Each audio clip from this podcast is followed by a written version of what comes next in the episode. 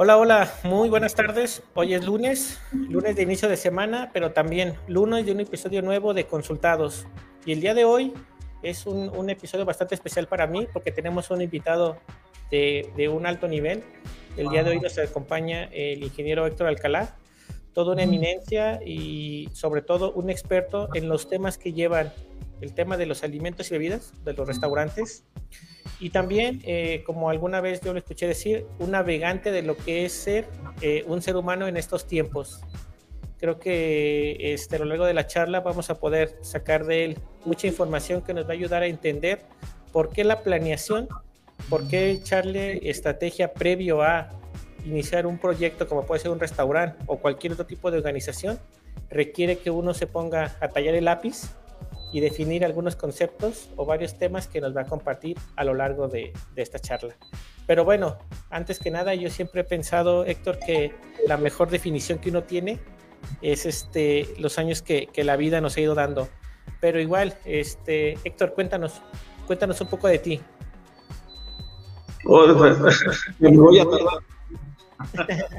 bueno, no, una, breve reseña. Eh, eh, ¿ves? Él es eh, miembro de, del ILAF, del Instituto Latinoamericano de la Franquicia. Da conferencias a lo largo de, todo, de todos los temas que tienen que ver con la selección de sitios, con la planeación, con la definición de concepto de un restaurante y sobre todo una persona de una charla muy amena, eh, buen bailarín. Alguna vez tuvimos ahí una, una interacción con eh, a un eh, congreso. Pero bueno, todo lo que pueda decir yo está de más porque sí me declaro un gran fan de él. Pero este, empecemos a darle forma. Héctor, coméntanos algo de ti.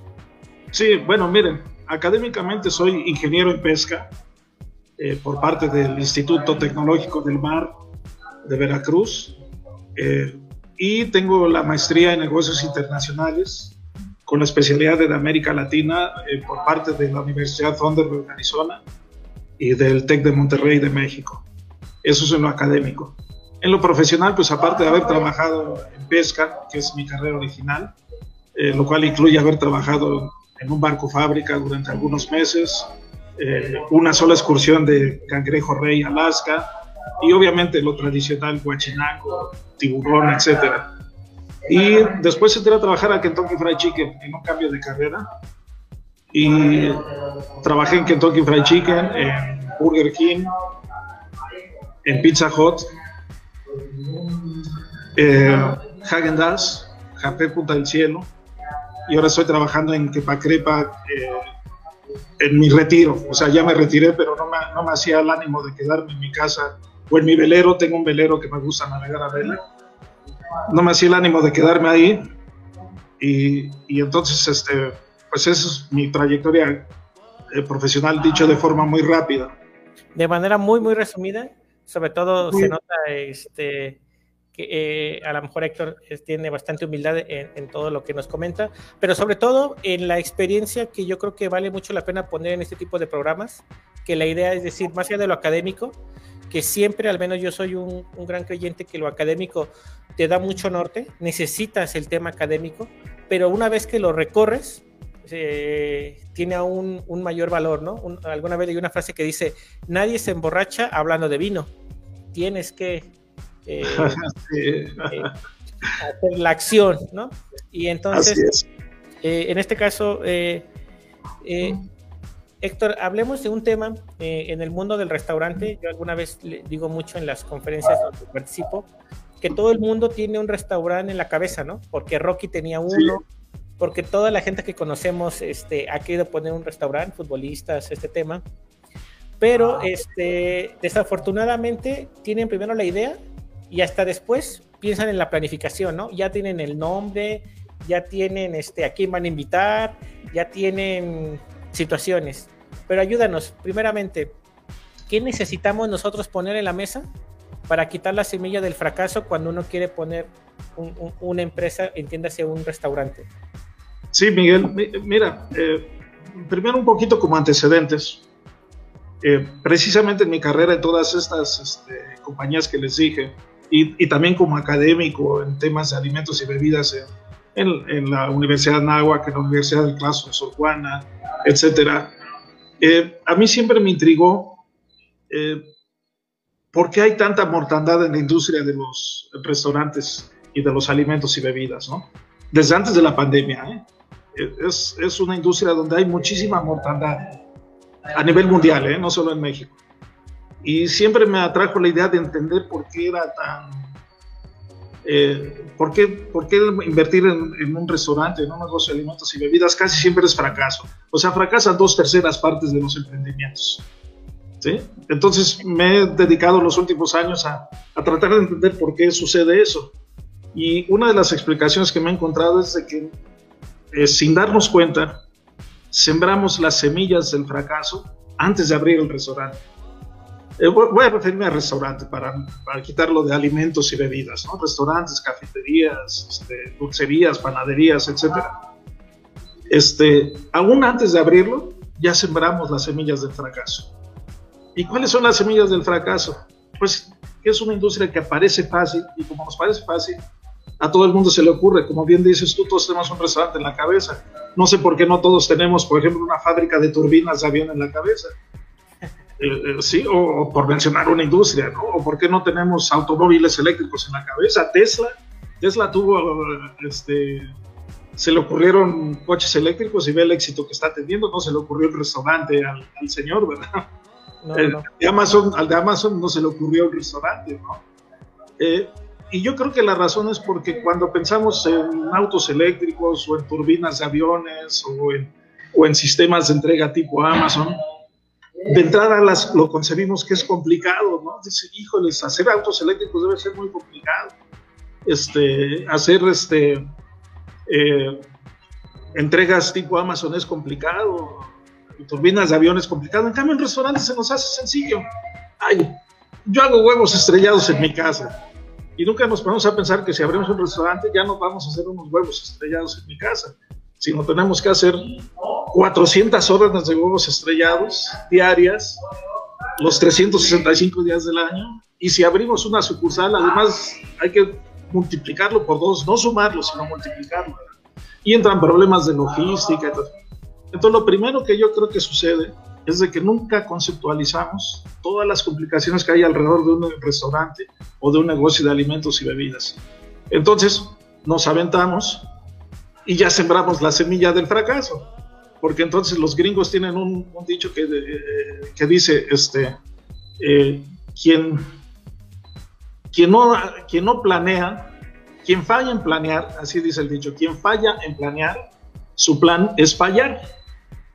Y entonces Muy no bien. planeamos lo suficiente. Ay, hombre, voy a hacer huevos divorciados, voy a hacer chilaquiles. ¿Sí? Y pues, oye, pero ¿qué sistema de servicio vas a emplear? qué ambiente quieres crear, cómo debe ser la iluminación, eh, cómo vas a hacer llegar los productos a tus puntos de venta. Hay chilaquiles, punto. Solo ¿Sí? es que eso pasa mucho. Entonces, entonces ahí sembramos ya la semilla del fracaso. Y otra cosa que nos sucede es de que nuestro objetivo, cuando abrimos un negocio de alimentos y bebidas, o un restaurante, nuestro objetivo es abrirlo y ya. O sea, yo quiero vender chilaquiles y en el momento que abra y emprenda mi primer orden de chilaquiles, ya, ya cumplí mi objetivo. Y, des y después dice, no, no, no, este, es a más largo plazo esto, ¿verdad? ¿Cuántas sucursales quieres abrir? Eh, ¿en, qué, ¿En qué ciudades quieres estar presente? ¿A qué segmento de mercado quieres atender?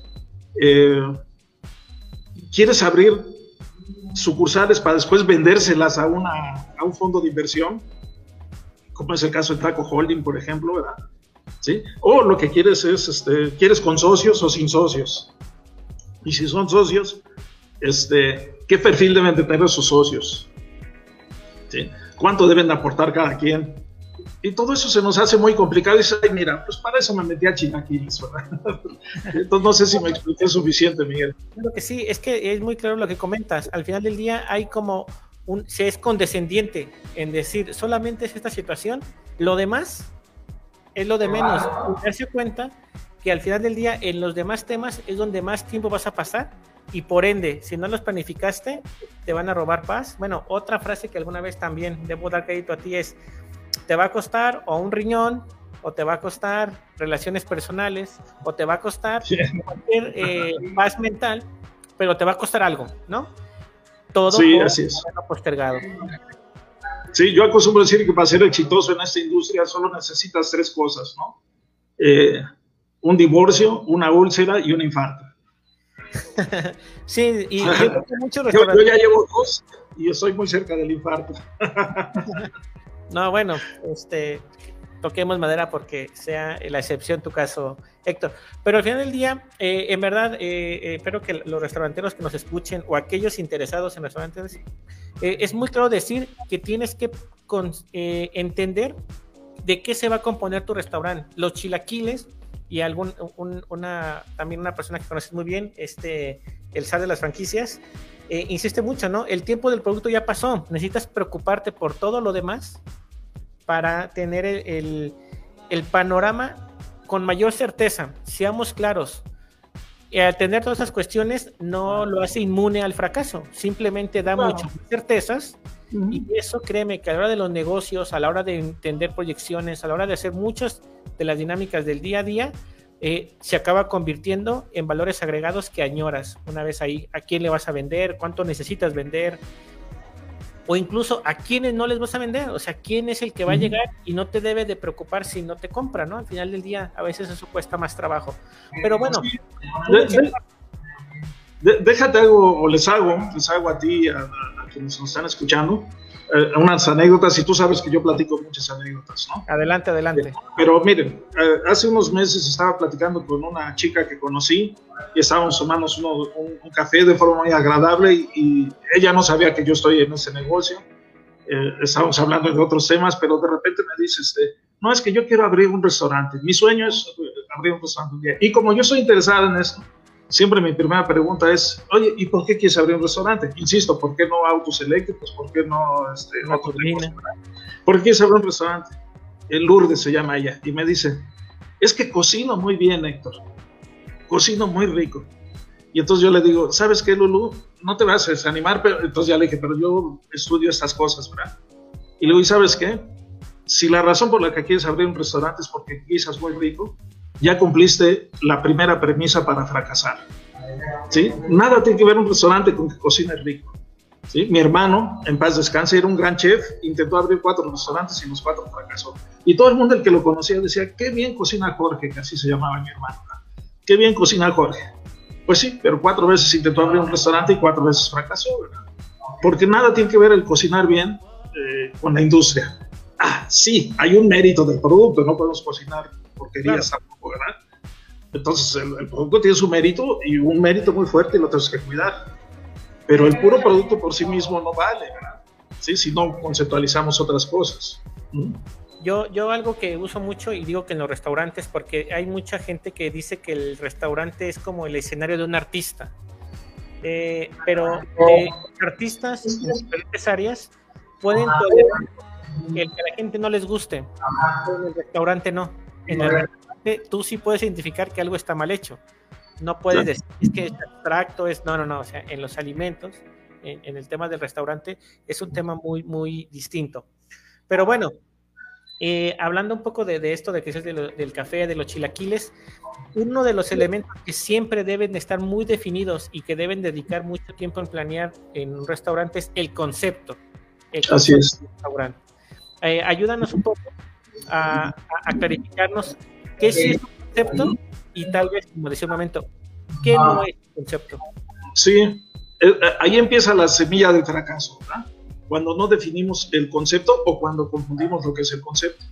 Eh, cuando yo conozco a alguien que me dice, no, yo soy dueño de un restaurante o yo soy, y le digo, ah, ¿y cuál es tu concepto? obviamente mis preguntas siempre van en ese ánimo de entender la situación e irme enriqueciendo y de ir tratando de captar el por qué fracasan tanto. Y parte de lo que he encontrado es de que confundimos el concepto. Para la mayoría de nosotros el concepto es el menú. Entonces yo pregunto, oye, ¿qué concepto es tu restaurante? Miguel me dice, ah, Héctor, abrí un restaurante. Ah, Miguel, qué bien, ¿qué concepto abriste? Comida mexicana. Entonces, oh, comida china. Entonces, lo, lo primero es que tendemos a confundir concepto con el menú. Nada tiene que ver. El concepto es mucho más profundo el concepto es este, eh, a qué tipo de clientes quieres atender, cuál es el sistema de servicio. el sistema de servicio es algo muy sencillo y sin embargo se nos complica mucho. El sistema de servicio son las cinco etapas de atención a un cliente. ¿Cómo voy a recibir al cliente? ¿Cómo le voy a tomar la orden? ¿Cómo se la voy a entregar? ¿Cómo le voy a cobrar? ¿Y cómo lo voy a despedir? Esas cinco cosas tan fáciles son todo un sistema. Y no es lo mismo un sistema de servicio para home delivery que un sistema de servicio para comedor, que un sistema de servicio de fast food. Si ustedes lo ven, ustedes entran en un fast food y el mismo que los recibe les toma la orden, les cobra, después los mueve a un lugar donde se les entregan, ¿verdad? ¿Sí? Y les dan las gracias, o sea, los despiden, ¿verdad? Y ese sistema de servicio es diferente a como a un sistema de servicio para entrega a domicilio.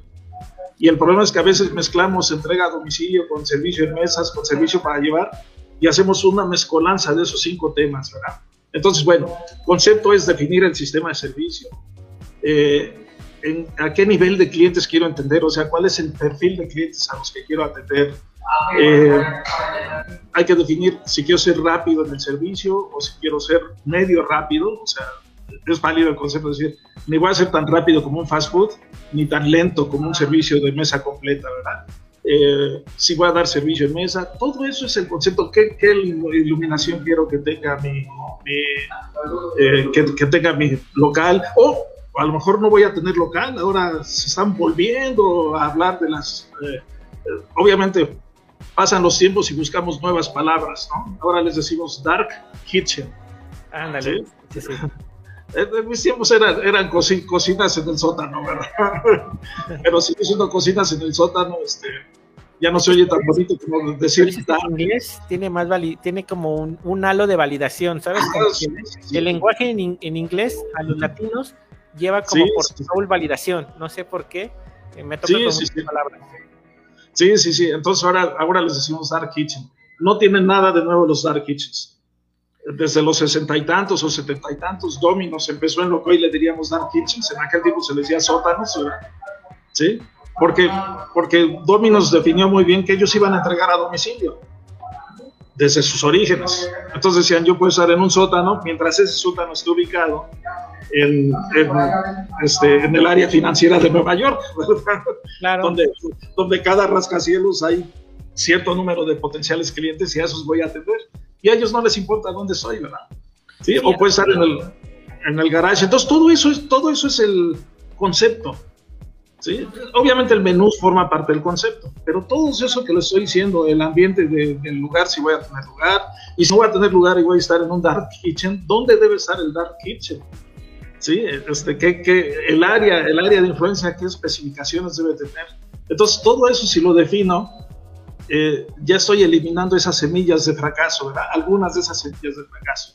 De eso se trata. Además, yo, yo diría, eh, como bien dices, el, tema del concepto, el concepto debe de salpicar un poco a lo que tú defines como tus ventajas competitivas. Al final del día, el que tú digas, hago un rico mole, no es un concepto ni es una ventaja competitiva.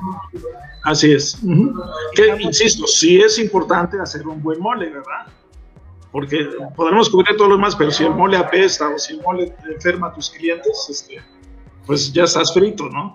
Sí, el eterno, la eterna prueba del concepto que vendría siendo, ok, muy buen, muy buen tu mole, pero ¿y dónde me estacioné? ¿Y cómo pude pagar? Si yo traía tarjeta y no aceptas tarjeta, eh, traía yo niños y no estás diseñado para, para, poner una periquera para mis niños, o tardó tanto el producto que mis hijos ya me hicieron eh, estresarme. Así es. Estas situaciones tú definidas. Eh, el concepto también dices tú, eh, debe de poderse, yo voy a tener servicios en una zona donde exista un buen internet, ya habitacionales, ¿no? Tal vez en una ranchería, créeme, no funcionaría eh, de la mejor manera. Pero bueno, continuemos. Excelente el tema de... Déjate, pongo dos ejemplos de la vida real.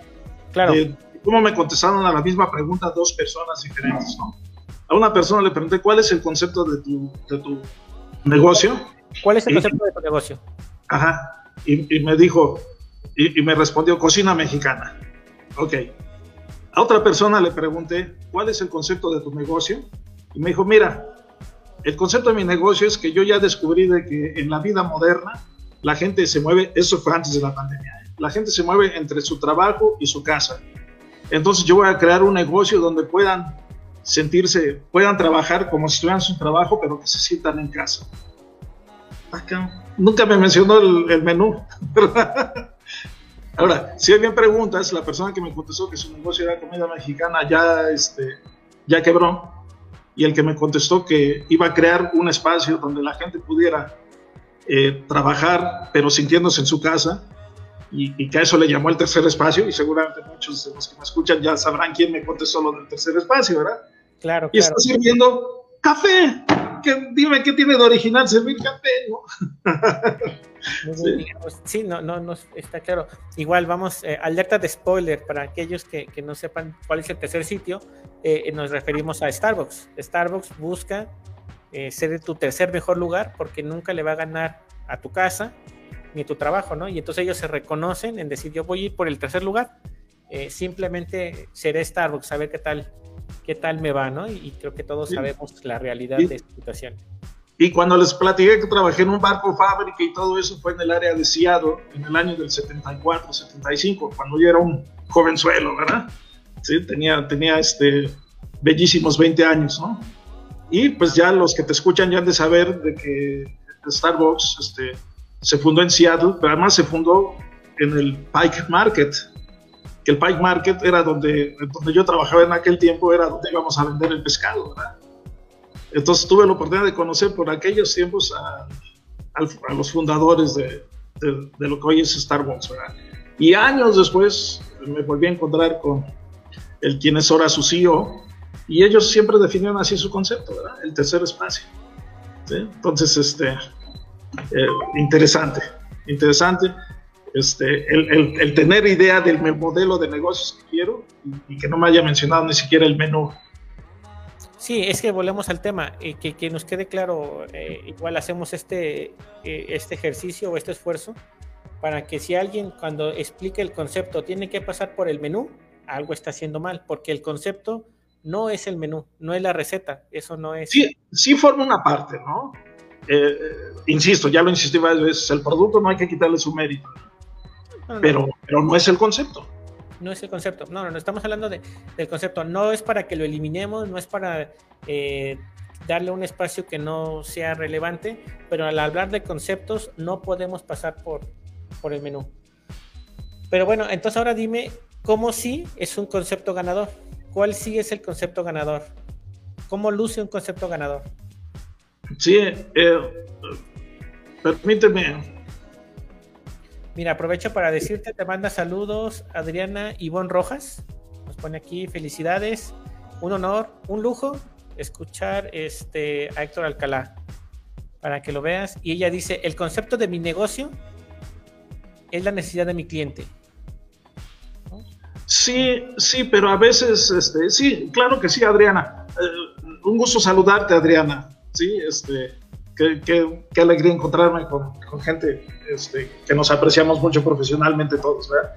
Eh, sí, eh, tiene razón Adriana. Lo que pasa es que es un poquito subjetivo. Los clientes a veces no saben ni qué necesidad tienen, ¿verdad?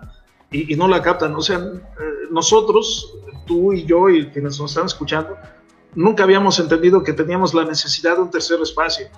Sencillamente íbamos de, íbamos de nuestra casa a nuestro trabajo, de nuestro trabajo a nuestra casa.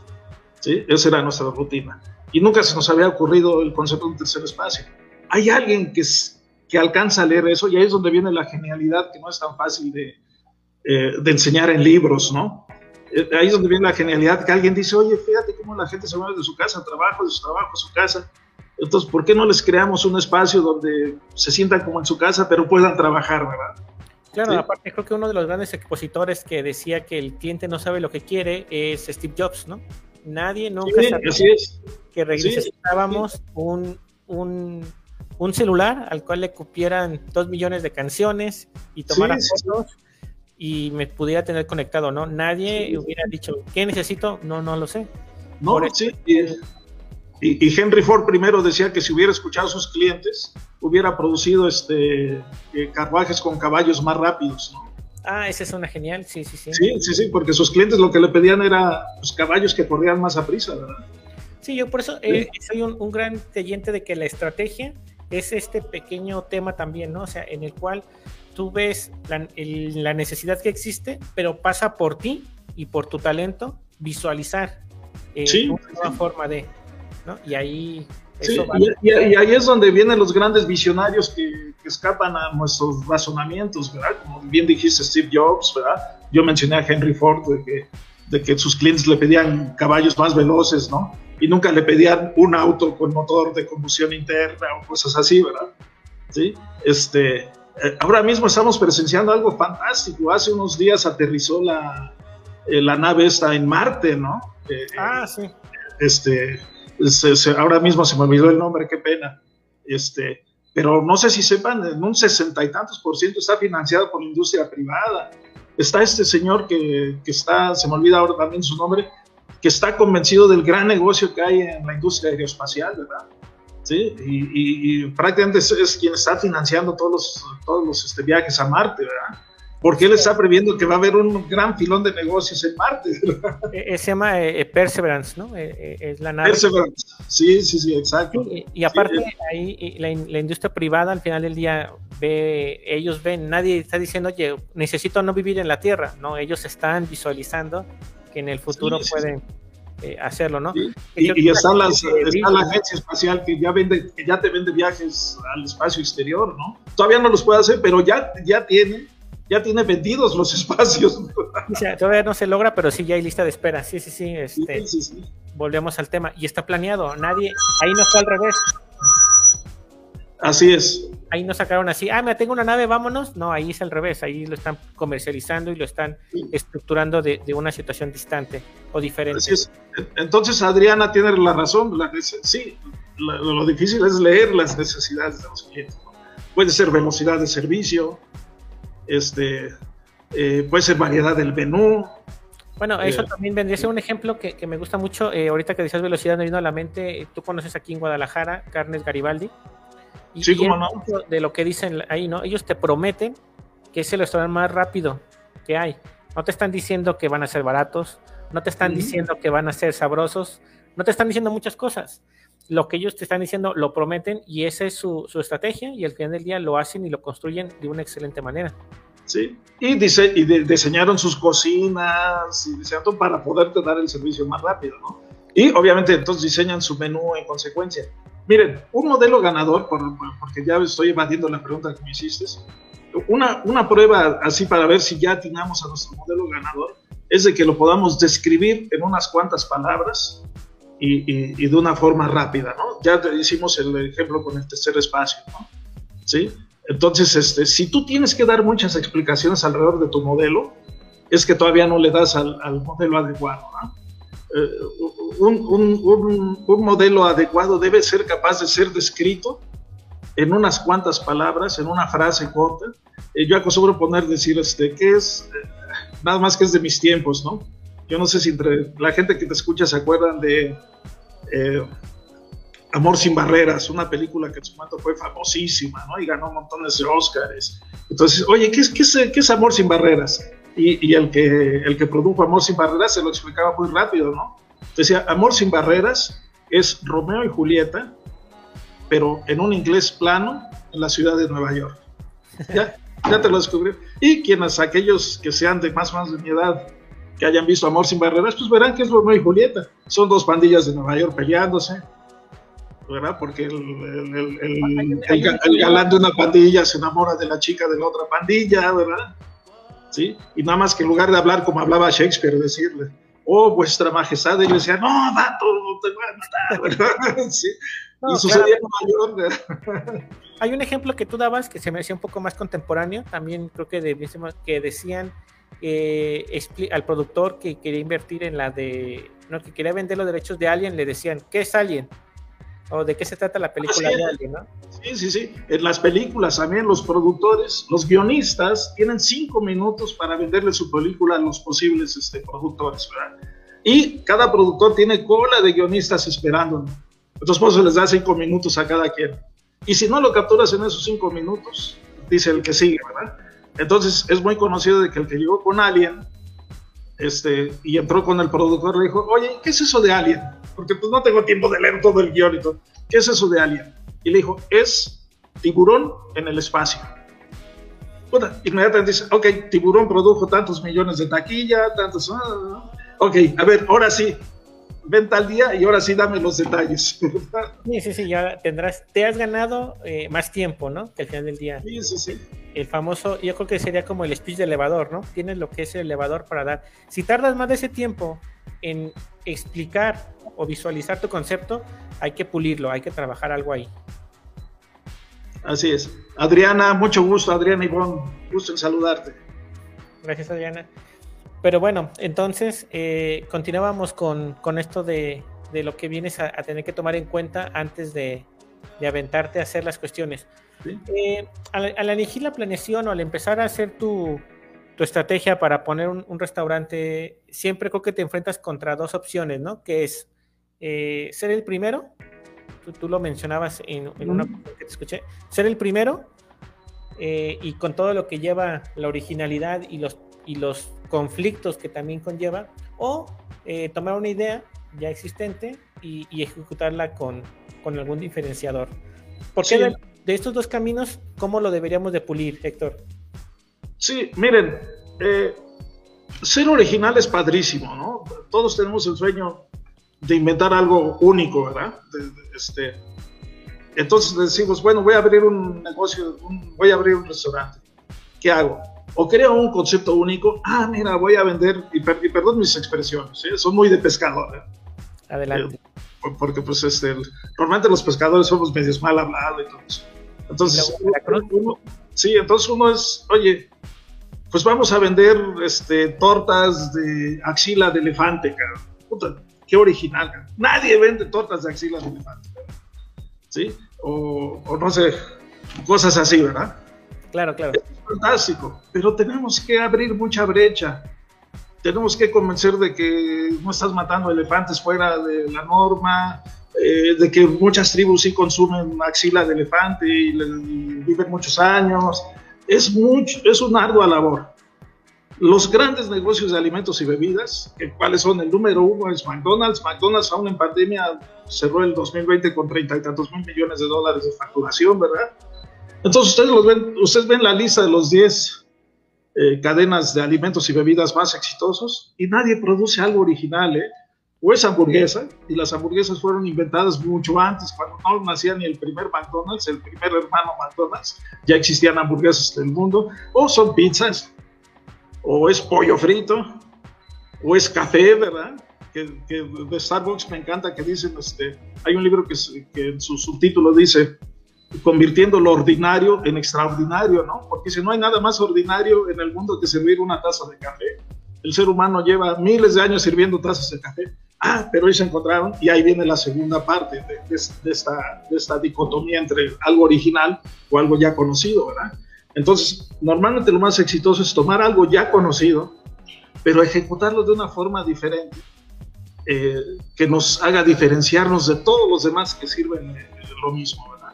Entonces, eh, yo el consejo que les daría a, quienes escuchan que quieran abrir un negocio de alimentos y bebidas es, no, traten de encontrar algo original.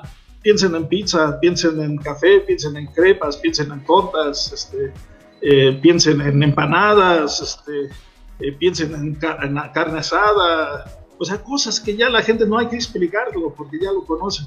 Nada más en lo que sí hay que invertir más tiempo es cómo las voy a servir de forma que nadie más las sirva ah, voy a ser el más rápido, ¿ah? voy a meter carnes asadas, pero tu, tu máximo tiempo de espera van a ser 40 segundos.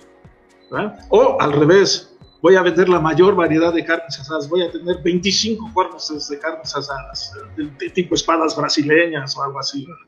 ¿Sí? Este, o, voy a vender pay de queso, ¿verdad?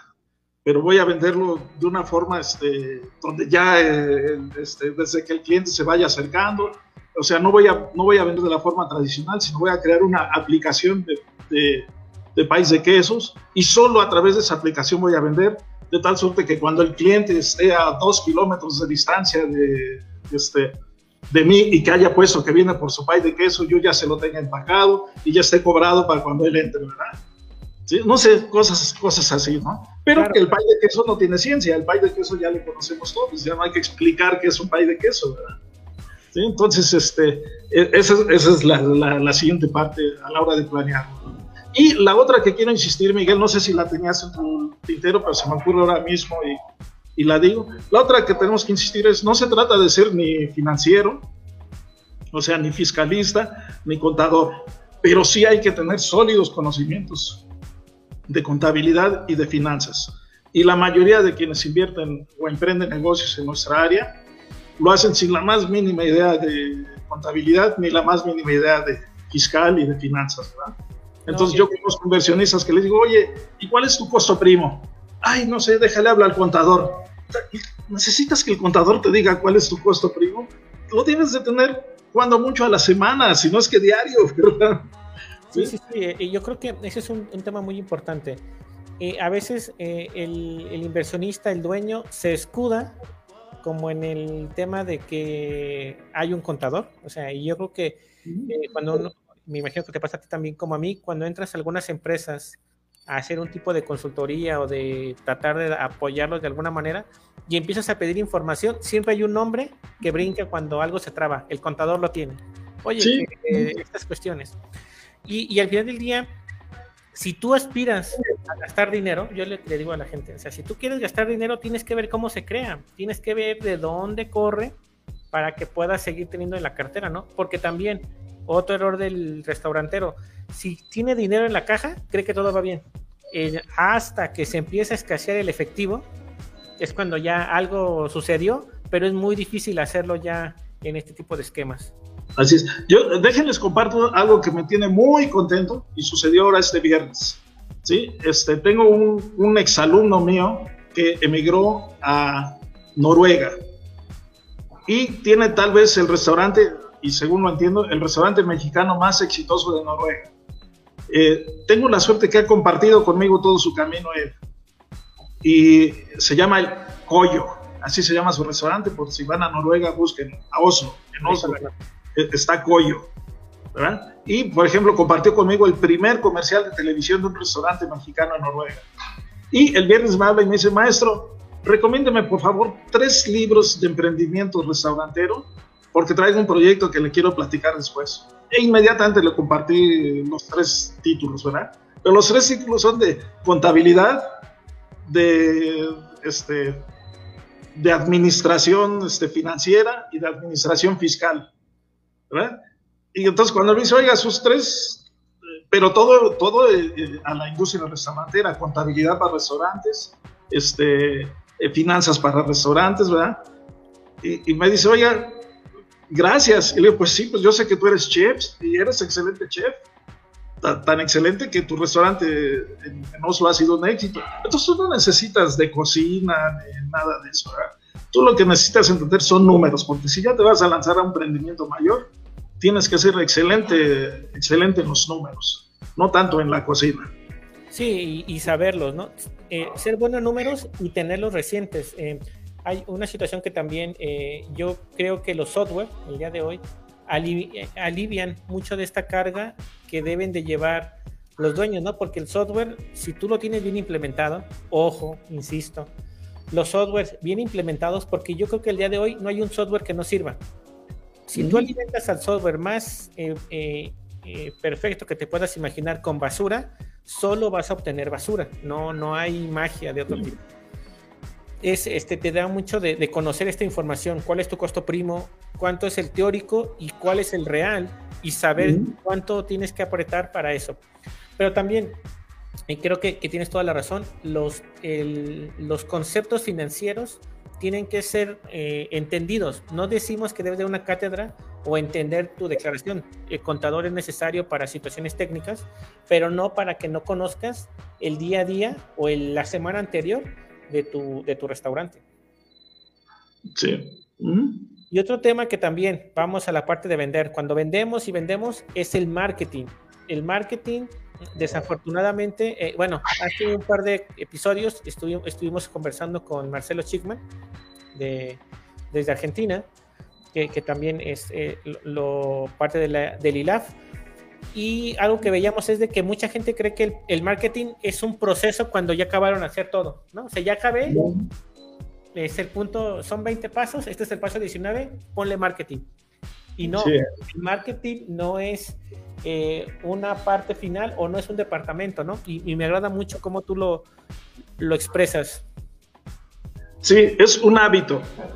Es, un hábito. El marketing es un hábito, no es un departamento de la organización.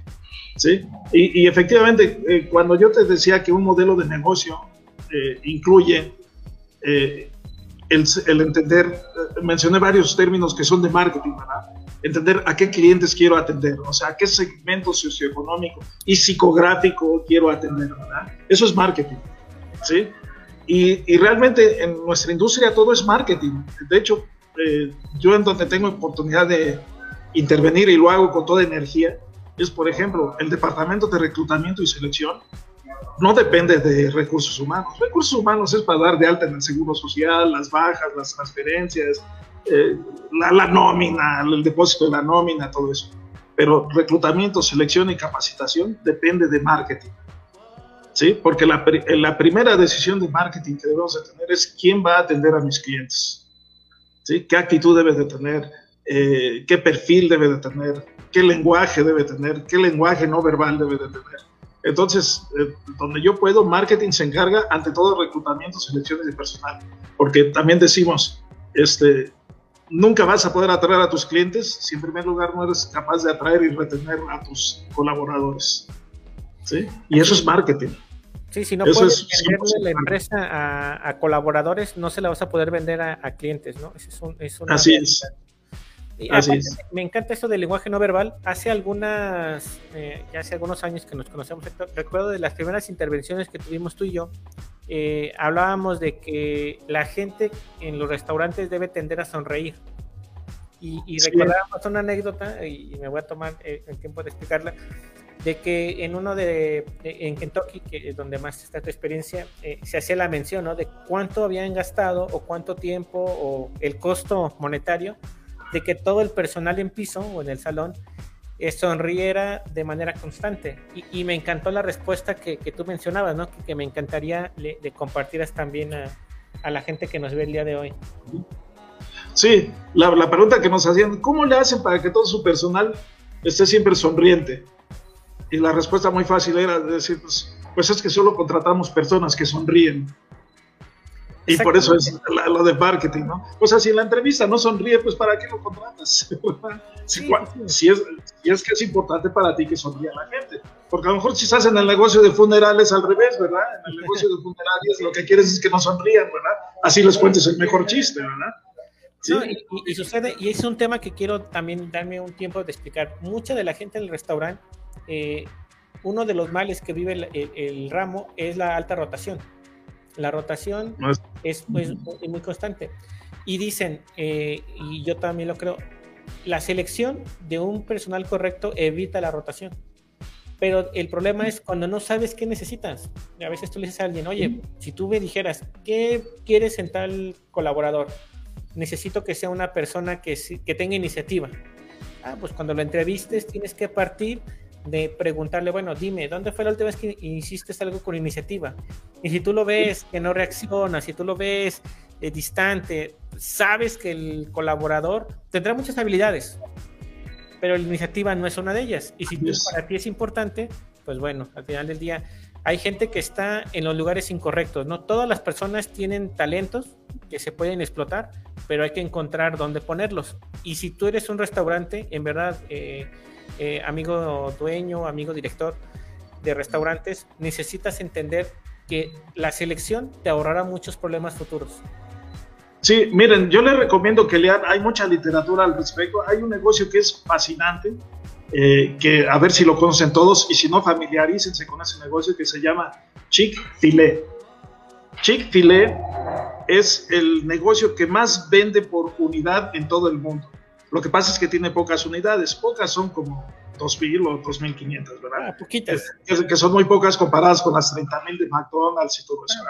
Pero, un, pero un, un punto de venta de Chick-fil-A vende más que un McDonald's, que un Kentucky y que un Subway juntos. Entonces, Chick-fil-A es el negocio que vende más por unidad abierta del mundo. Nada más que además Chick-fil-A tiene otra característica, no trabaja los domingos. Los domingos que para la industria representan el veintitantos por ciento de las ventas de la semana, Chick-fil-A no trabaja los domingos. y sin embargo vende más que los tres que les, mencioné, ¿verdad? Este, que trabajan los siete días de la semana. Y 24 horas, si se pudiera 27, 27. Ahora, ¿por qué Chick-fil-A no trabaja los domingos? Originalmente era por una idea religiosa. El fundador de Chick-fil-A, no, por su religión, no trabajaba los domingos y él necesitaba sentir su conciencia tranquila, así lo decía, que no obligaba a nadie a trabajar los domingos. Eso ya pasó. El, el, fundador ya falleció y ahora el negocio lo tiene su hija. Y su hija dice, si bien esta es una, una costumbre que salió por cuestiones religiosas de mi papá, hoy día ya nada tiene que ver religión. Hoy día nos mantenemos cerrados los domingos porque es una buena decisión de negocios. ¿Y por qué es una buena decisión de negocios? Porque es el negocio con menor rotación de la industria. A nadie le gusta trabajar los domingos. Sí, sí, sí. Y, entonces Chick-fil-A se da el lujo de escoger a los mejores gerentes, a los mejores este, anfitriones, a las mejores cajeras, a los que porque les pone el reto muy fácil, señores. Nosotros tenemos seis días que sacar lo que otros en siete sacan, ¿verdad? Sí, y, entonces, es relevante. A Chick-fil-A se le va un gerente de una sucursal y le toma algo así como dos horas conseguir al siguiente gerente. Y se puede dar a escoger porque salen todos los gerentes de McDonald's, de Kentucky, de Burger King a querer trabajar con ellos, ¿verdad? Nada más para descansar los sábados. Y entonces, este, creo que es Shane Shack, Shake Shack ya lo empezó a llevar más lejos. Shake Shack dice, solo voy a trabajar cuatro días a la semana y voy a seguir pagando normal, como si me trabajaran semana completa. Y solo voy a trabajar este, jueves, viernes, sábados y domingos. Bueno, las unidades de Shake Shack que han hecho eso de cuatro, cuatro días este, de trabajo por semana no han disminuido sus ventas, incluso van un poquito más arriba de sus, de sus operaciones que trabajan los siete días de la semana. Entonces, fíjense qué cosas tan, tan particulares y todo eso es, es planear el negocio, ¿verdad? Verlo con algo más que hacer excelentes chilaquiles o hacer excelentes frijoles o, o hacer excelentes pasteles de queso, ¿verdad?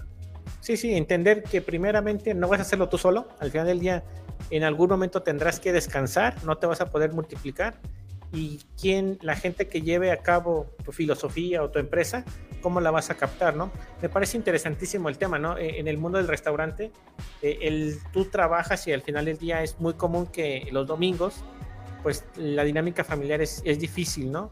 Para la gente que colabora en un restaurante porque pues es el día que menos descansos hay, si es que los hay. Hay, hay empresas que por política ese día no se descansa, pero, pero bueno, eh, yo creo que tratando de darle un poco de, encuadre a lo que hemos hablado, para que tengas éxito y para que tu planificación tenga, tenga bastante éxito es, pasa primero por un concepto, ya dijimos, concepto rápidamente tienes que poderlo explicar.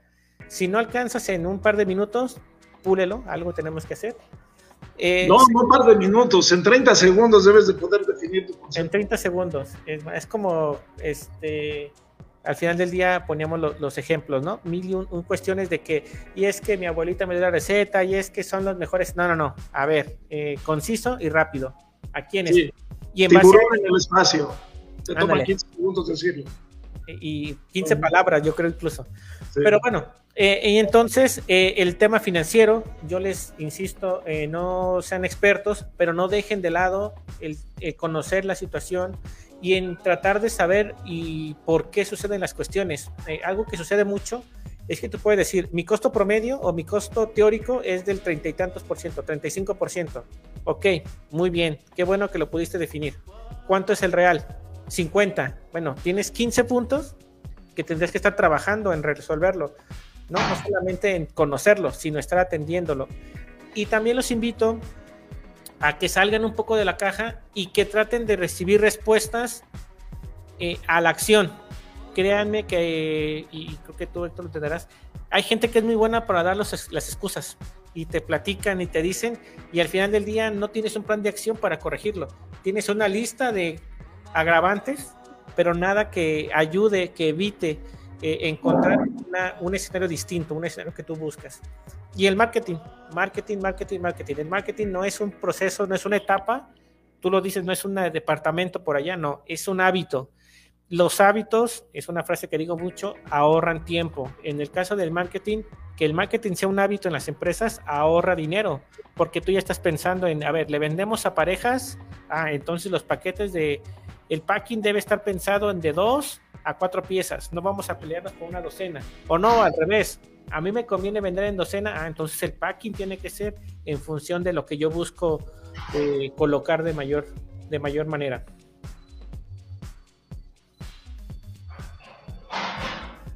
Pero bueno, Héctor. Sí, te escucho. Ah, perdón. Bueno, entonces ahora eh, simplemente eh, tenemos aquí otra pregunta. Nos dicen, eh, ¿alguna recomendación que debamos tener antes de abrir nuestro establecimiento? ¿Por cuál de lo que han mencionado se debe iniciar? por, el modelo de negocio. O, sea, este, bueno, número uno, si te vas a ir por lo original o, por, o por algo ya hecho, pero que lo vas a ejecutar de forma diferente, ¿verdad? Y eso entonces te lleva al concepto que, al concepto que quieres tener, al concepto de negocio, ¿no? y, y, no, no escatimen en, miren, eh, déjenle digo, este, en algunos de los emprendimientos que yo he participado activamente desde el inicio, con algunos inversionistas, definir el modelo de negocios nos tomó seis meses. Y seis meses de no rascarse la panza, ¿eh?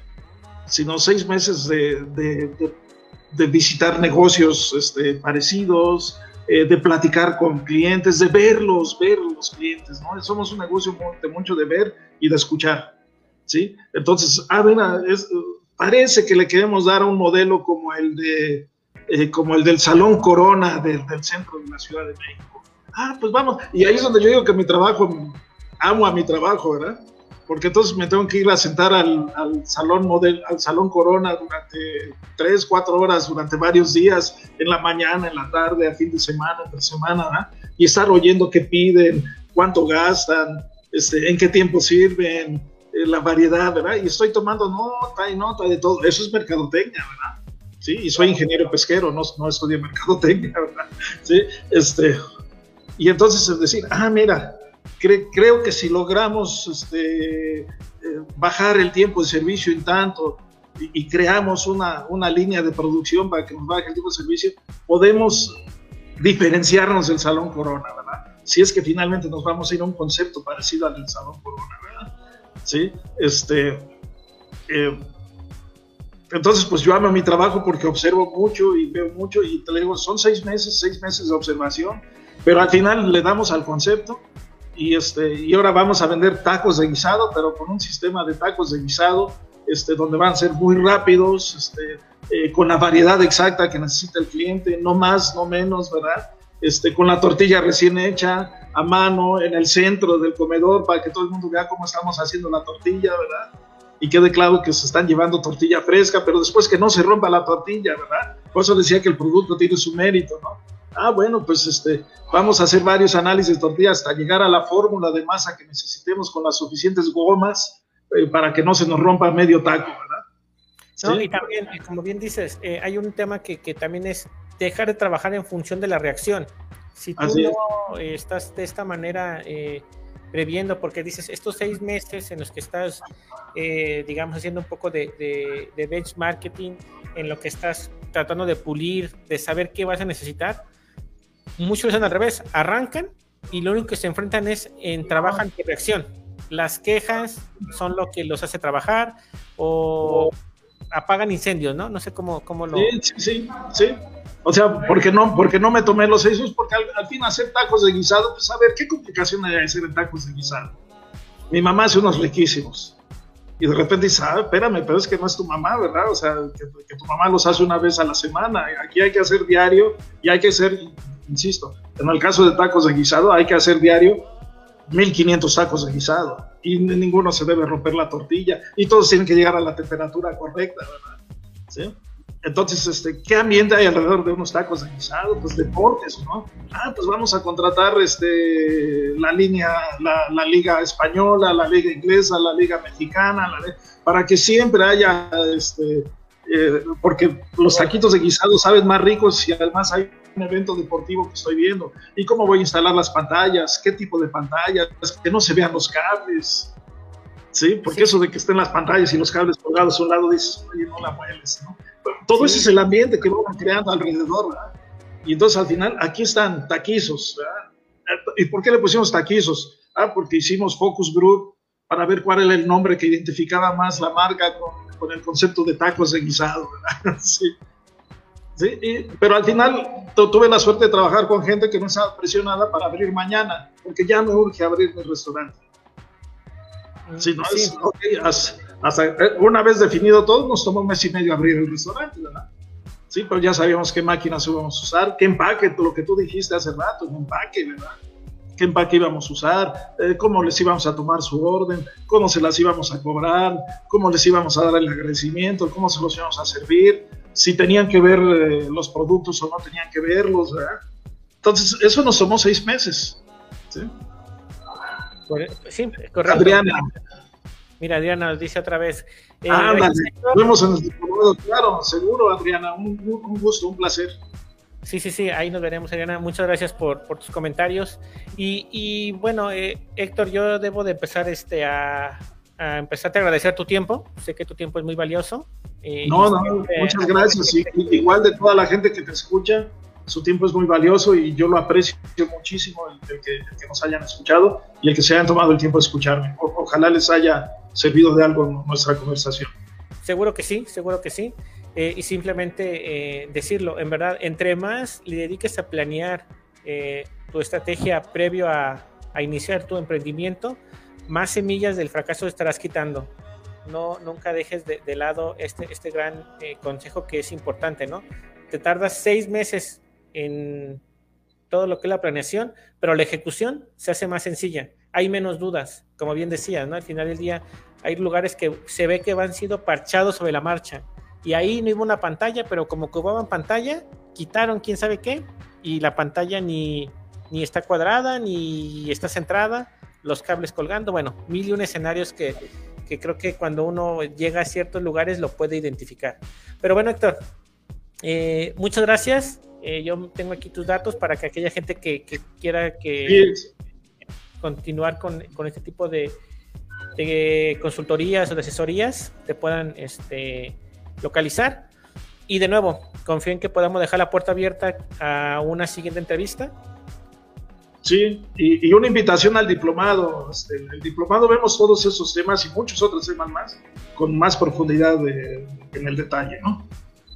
Sí, el diplomado eh, de Diplomado Internacional de Franquicias y Réplicas Empresariales eh, es un diplomado del cual eh, Héctor da varios temas lo, lo auspicia el Instituto Latinoamericano de la Franquicia y eh, al día de hoy cada vez más unidades y cada vez más marcas importantes lo toman porque es importante estar capacitados. La formación ayuda y, blinda a las organizaciones ante la incertidumbre, porque una vez que suceden las cosas, que tú tengas más eh, habilidades lo hace más sencillo de reaccionar. Además de que el diplomado también se ha convertido en fechas recientes en una muy buena manera de hacer networking.